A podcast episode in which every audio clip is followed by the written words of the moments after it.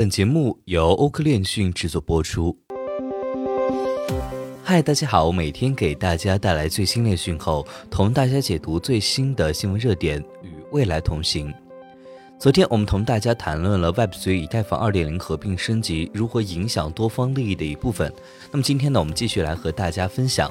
当然了，如果你还有哪些关于区块链的消息和看法与我们谈谈，欢迎在评论区和我们留言互动。本期的新闻热点分享呢，也会在节目的详情页中给出链接，欢迎大家查看。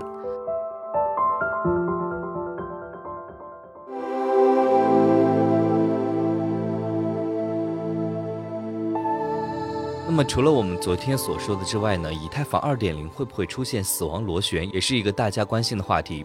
让我们来看看以太坊的经济模型。在 POW 机制下，ETH 通过算力挖矿，通过支付 Gas 费用消耗完成链上交易，转为 POS 后获得 ETH 方式将是质押 ETH 并获得激励。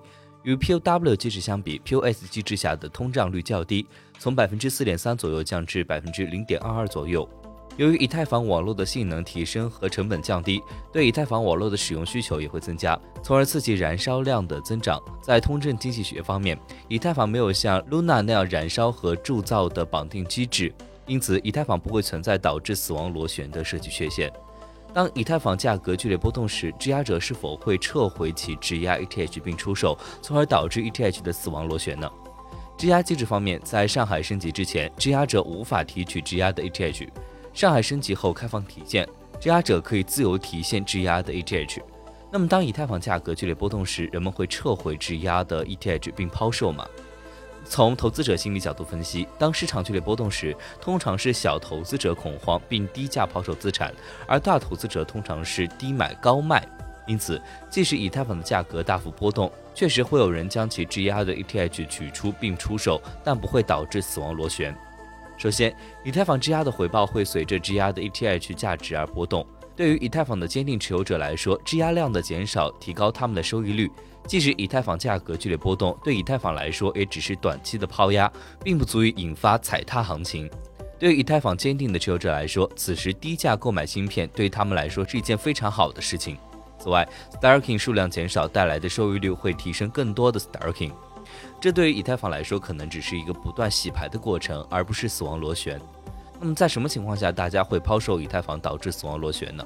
我认为这可能是以太坊本身一个非常严重的问题，导致整个生态系统崩溃。这种情况目前来看几乎是不可能的。由于死亡螺旋发生的概率很小，以太坊2.0会不会因为矿工意见不合而出现硬分叉呢？在讨论以太坊2.0是否会有硬分叉之前，我们先来解释一下什么是硬分叉和软分叉，它们之间有什么区别。当区块链出现严重分歧时，可能会导致分叉。此外，一些协议的添加和升级也可能需要通过分叉来实现。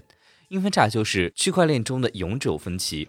当新共识发布之后，部分未升级节点也无法验证升级节点生成的区块，这时候就会出现硬分叉。当发生硬分叉时，会创建在某个区块之前具有相同账本的两条区块链。最典型案例是以太坊和以太坊经典的硬分叉。道是由区块链公司 Stockit 发起的众筹项目。二零一六年四月三十号，The DAO 项目开始众筹，项目代币为道，众筹时间为二十八天。道筹集了超过一千两百万枚以太坊，占当时以太坊总量的百分之十四，价值超过一点五亿美元。超过一万一千人参与了本次众筹。但道代码有一个重大的缺陷，允许攻击者从去中心化组织窃取 ETH。黑客窃取了价值约五千万美元的 ETH，这在当时对以太坊来说是一个很大的打击。所以在社区激烈讨论之后，以太坊创始人威神决定实施硬分叉来回滚损失。但是也有人坚持区块链不可篡改的原则，拒绝升级。那么软分叉就是比硬分叉更加灵活。新共识发布之后，未升级的节点会因为不知道新共识而产生无效区块，导致临时分叉。新旧节点共存不影响整个系统的稳定性和有效性。旧节点可以兼容新节点，但新节点不能兼容旧节点，两者在链上共存，直到升级完成。软分叉不会导致两条区块链的出现。那么以太坊2.0会有硬分叉吗？我的答案是有可能。虽然升级方案主要以以太坊核心开发者提出并决定，但最终由矿工执行。由于以太坊二点零的升级彻底损害了矿工的利益，引起了矿工们的强烈不满。大多数矿工别无选择，只能出售挖矿硬件，另找一种加密货币来做挖矿工作。因此，以太坊的升级很可能会面临矿工的阻力，矿工们仍然有可能联合起来进行报复性出售或者发起硬分叉。与 POW 机制相比，POS 机制的奖励较低，但更环保，相对中心化，通货膨胀更少，安全性更高，TPS 更高。虽然理想的 POS 机制会让以太坊生态更具可持续性，但由于没有经过时间考验，真正落地之后呢，将充满未知数。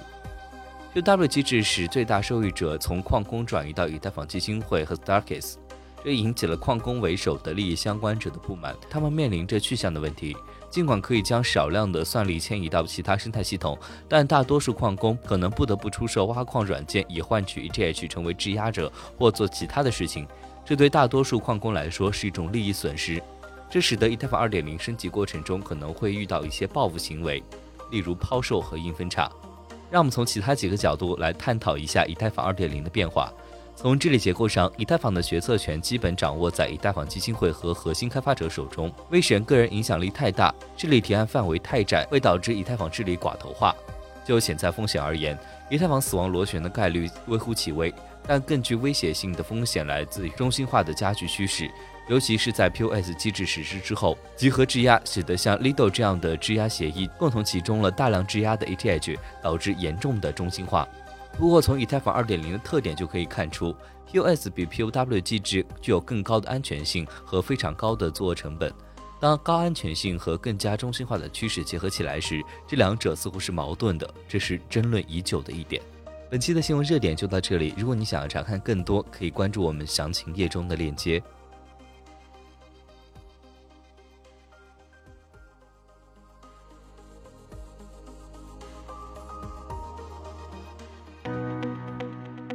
本期节目就到这里。如果您想了解更多关于区块链行业资讯，可以在微博、Twitter、Telegram 及欧科链讯官网上找到我们。明晚六点半再见。